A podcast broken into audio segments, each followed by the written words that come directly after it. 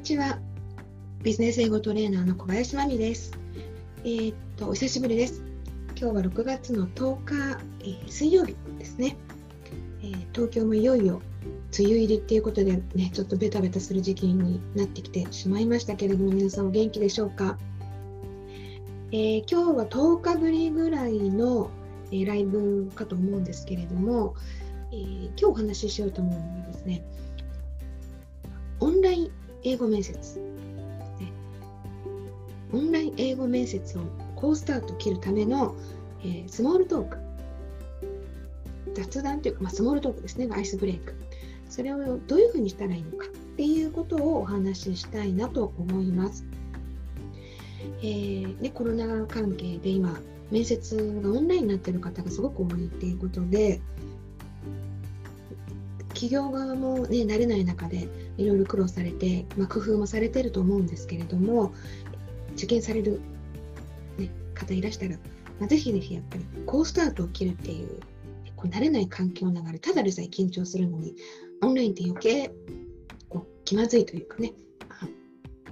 難しい部分があると思う。のでそこでやっぱり好スタートを切るっていうのは、えー、ちょっとしたスモールトークがうまくできるっていうことだと思う。え、今日はそのお話をしたいですね。であのスモールトーク全般に言えることなんですけれども、え、すぐにできるようにってなかなかならない。すぐ上達するってなかなかならないので、えー、もし面接を、ね、受けるような機会は当分ないなと、関係ないかなと思う方がいらしてもですね、まあ、どこかで必ず参考になるお話じゃないと思うんですね。面接っていう外の仕事を探しに行く面接っていうのもあれば、えー、社内でやっぱり移動っていう形でちょっと面接的なことをしたりっていうこともあるんじゃないかと思いますし、えー、はたまた新しい、ね、上司の外人上司が来ちゃったりしてその人とこう面接みたいな感じで、えー、これからのこととか今まで何してたのかとかそういうのに話すような機会っていうのはあるかもしれない。その時にも必ずやっぱりスモールトークって大事なそういう意味でも参考になるんじゃないかなと思いますえーと、まずスモールトークですね、えー、まあ、どんな話題がいいのかっていうところからいきたいですね。えー、あえーと、スモールトークはですね、私の前回に、えー、半年前に出てるこちらの誰とでも会話が途切れない1分間スモールトークっていうね、ペラペラ英会話の方にも、え面接の時どういうのがいいのかっていうの具体的な会話例も交えてご紹介してますので、まあ、よかったらぜひぜひこちらも手にしていただきたいと思います。であのそこでもう散々こうどんな話題がいいのかっていうのを語ってるんですけどもでもまずはやっぱりこう、まあ、スモールトークなのねあのアイスブレイクが、えー、主な目的っていうのがあって、まあ、無難なトピックからきますよね。まあ、オンラインでもやっぱり、ね、お天気の話とか、あとまあこのオンラインだったら、ね、この今のリモートワークステイホームの環境でどういうふうな、ね、日々を過ごしてたのかとかってそういう話題もあるかもしれないんですけれど、対面だったらやっぱりねここまで来るとき迷わなかったですか？とか月曜日だったり週末何してましたか？とかそういうことが多いかと思うんですが、まあ、オンラインならではの話題っていうのもあるかもしれない。その辺でやっぱ軽い日常の話題っていうのは、えー、まあ、当然ちょっとうまく英語で言えるようにしておくっていうのが大事ですよね。で、まあ、そこはま当然といえば当然なんですけども、えー、まあ、それで終わらないでもう少し喋るっていう多分オンラインって相手の方ともやっぱり打ち解けるまで少し時間かかると思うので、もうちょっと長いことが多いと思うんです、スモートークも。でそういう時にはどういう話をしていくかなんですが、えー、やっぱりあの仕事の面接なので、気楽気楽と言ってもですね、やっぱりちょっと意識しておかなきゃいけないのは、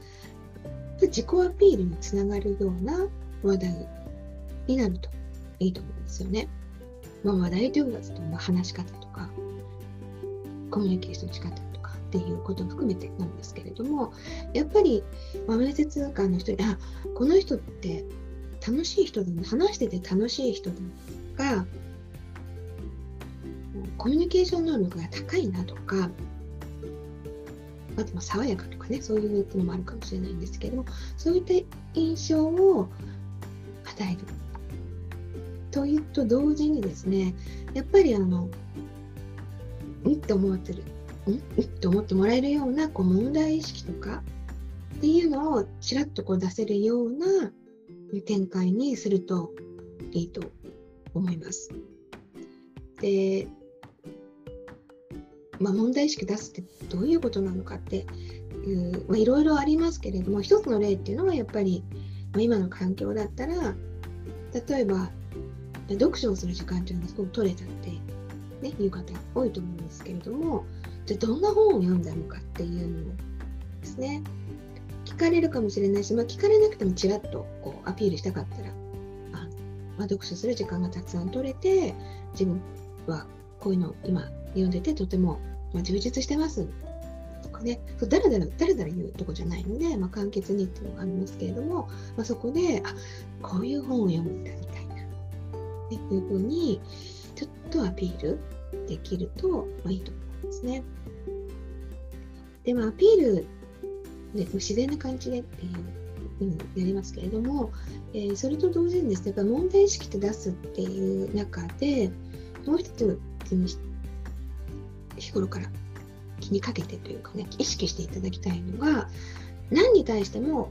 自分の意見っていうのを言えるようにっていうことなんですよね。さっきの本のことだったら、まあ、その本に対して自分ってどういう意見を持ったのか。ね、読書感想文じゃなくてないんですね。それに対して自分がどう思ったのかっていうちょっとした意見だったりとか、やっぱり今はね、社会社会問題ありますよね、アメリカの方の、えー、までも大きい話題がなってる、ちょうどこの2020年の6月、えー、世界的にも話題になってますけれども、えーまあ、そういうことに対してもですね、やっぱり、まあ、ちょっとした意見をま言えるように、あまりちょっとセンシティブなのでそんなにこうディスカッションっていう形にはならないと思うんですけども、まあ、そういった社会問題に対してもやっぱり何かニュートラルな立場で、まあ、でね、とご意見が言えるようにとかですね。これはですね、私も偉そうに言ってますけれども、やっぱり日頃から意識をしていかないとですね、いざっていう時にも全然出ないですね。日頃から意識して、日本の、まあ、家族の間で日本語でもいいから話して話して、まあ、考えをねまとめておくとか、まあ、自分の中でこれを誰か外国人と話すこともあったら自分は何て言うかなっていう意識を持つとかですね、まあ、そういうことをですねやっぱりたかがスモールトークとはいえですね準備をしておくとよりいいんじゃないかなと思います。じゃあ後半はですねスモールトーク上手になる秘訣って今までもちょっと話しちゃったのとかぶるとこもあるんですけれども、ま、もう少しその辺をお話ししたいと思います。で一つにですねあのスモールトークとか、まあ、面接ってなると皆さんこうパターンを一つ、ね、この質問に対してこうとか面接官にこれ聞いてみようとかっていうのを準備していくときにそんなにいろんなパターンを持たないと思うんですけれども、えー、一つ意識していただきたいのが面接官の人とどうやって共感共感構築できるか共通点とかですね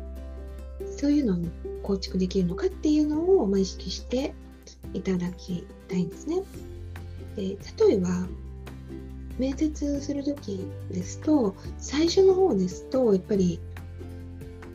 えー、人事の人がアレンジすることが多いですよね。特に、えーまあ、2, 段2段3段階4段階になっていくと直接こうその部門のマネージャーの方とかもっと上の方とつながることもあると思うんですけれども基本やっぱり今は一旦人事の方を通したり、まあ、オンラインなので、ちょっと環境が設定できるまで、やっぱり人事の方がこうアレンジして、ちょっと、あの、ね、つながりがちゃんとできてるかとか、アイスブレイクみたいなのっていうのは、えー、担当される方が多いと、えー、いうこともあるようなので、えー、その人とまず共感を持つ。で、どういうことかっていうと、その人、そのその会社に話題をちょっとなんか振りたいなみたいな展開があったとしてもですねその人が答えられるとかその人が聞いていてこうふむふむって納得できるようなことを話題に入れるっていうことが大事なんですよね。まあ、どういうことかっていうとあのあんまり技術的なこととか例えば、まあ、ファイナンスだったらそうそういうで専門的なお仕事をされる方ってそういうなんか専門的なこととかを人事の人にこう投げるような話題を打ってもですねあまり、ね、いいそんなにこうなんか彼聞かれちゃった方もそんなには答えられないっていうのがあると思うんです。例えばこうその会社の話題がニュースになっていたと。でそこに何かちょっと専門的な話っぽくなってたりして、ちょうどニュースを見ましたっていうスモールトークをしようとしてもですね、まあ、そこ、その内容を触れるぐらいはもちろんいいと思うんですけれども、あれはどういうことですかみたいなので、ちょっと専門的になっちゃうと、相手の人事の方にはま答えられない可能性があると。ちょっと共感を構築するというとなかなかできなくなっちゃうので、えーね、そこを意識していただけるとよりスモールトーク上手に近づけると思います。人事の方がすぐに答えられそうなことですね。あと、なんかこのオフィス環境が素晴らしいとか、ね、そういうふうなこと、ワークバランス、ワークライフバランスが素晴らしいとお聞きしました的なのとかね、いうふうな、ま人事の人が聞いて喜ぶような、そういうことをもし話題として考えるようになったら意識していただきたいと思います。でそれからですねあの、まあ、スモールトークの中でも、まあ、もう少し専門的なものとかさっきお話ししたように、まあ、相手がマネージャーさんになってたりとか上の方になっていくってなってくると、まあ、もう少し、えー、専門的な話でもスモールトークでも良くなってくると思うんですよね。でその時までに、まあ、その時用に準備するっていうのはやはり、えー、その業界のとかその会社全般的なことでもいいんですけども、えー、そういうものを、まあ、話題を仕込んでおくということですね。でその話題を仕込んでおくのは日本語で仕込んでいいんですが、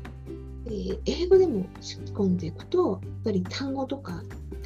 言い回しとかすごい参考になると思うので、えー、きっとそのの話の中でも使える表現が出てくると思います。まあ、そこをですね、まあ、何が大事ってやっぱり予習するのが大事なので、えそういう下調べをしっかりしてみてくださいというお話ですね。で最後にですねこれは若干あの皆さん誰もができるってことでもないかもしれないんですけれども、まあ、私自身がですねもう何度も転職したり、まあ、一度組織を離れてみたりでまたまあ組織に復職とかするっていうことを踏まえて、まあ、改めて、まあ、良かったなとこういうのっていうのは効果があるんだなと思ったことなんですけれども、えー、まあ皆さん志望動機っていうのがあると思うんですねその会社に受けるにあたって。で志望動機っていうのはま最終的にま熱く語るっていうのが面接の中ではあの目標になっていくっていうか英語ってやっぱり大げさなぐらいに熱く語るべきでそこでもガーッとやりたいんだっていうのをね出さないといけないんで、まあ、そこがあるわけなんですけれどもそこの付箋を引くようなイメージで、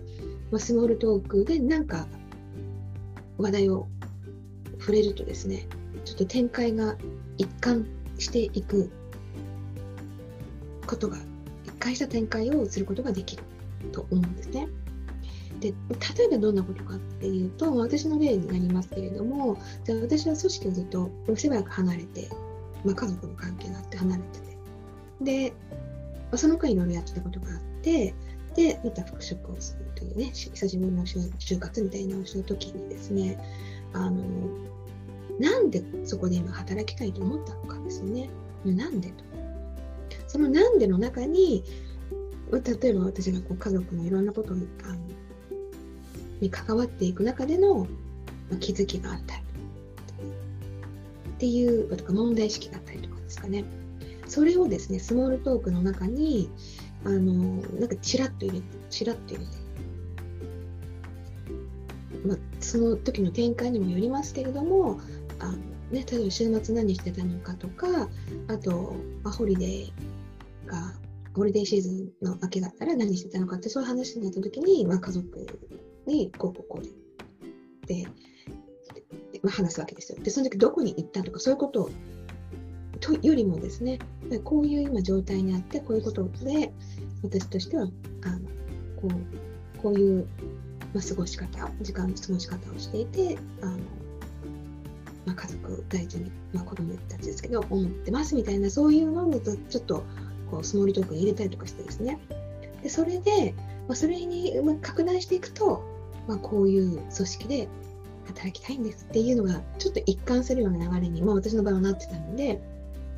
そういうふうにですね個人の経験っていうのを踏まえたストーリー展開にできると志望動機っていうのがすごく説得力を持つんですよね。で私のための家族とか子供の話をしましたけれどもこれだけじゃなくてやっぱり何かこう問題意識を持っていること関心を持っていることとかでそれをこう趣味とかそういうのにちらっとこう入れてスモールトークとかで話題を少し仕込むような感じですね。で最終的に、まあ、私はこうこうこういうことをやっていきたいと思って御社この仕事みたいな希望してるんです。みたいな風にですねこの熱く語ると。最後は熱くです。っていう風に持っていけるとあの、まあ、すごくパワフルなオンリーワンのですね。志望動機につなぐことができると。思うわけなんです。でそれをねこう志望動機の特にまあ、そのスモールトークで話す機会がなかったら、まあ、志望動機のところで出していって話展開してももちろんいいんですけれどももし可能だったらスモールトークの中に仕込むみたいなことができるとよりいいかなというふうに思います。えー、っと以上ですねあの志望動機あと面接です。面接に使えるフレーズっていうのをまた、えー、改めて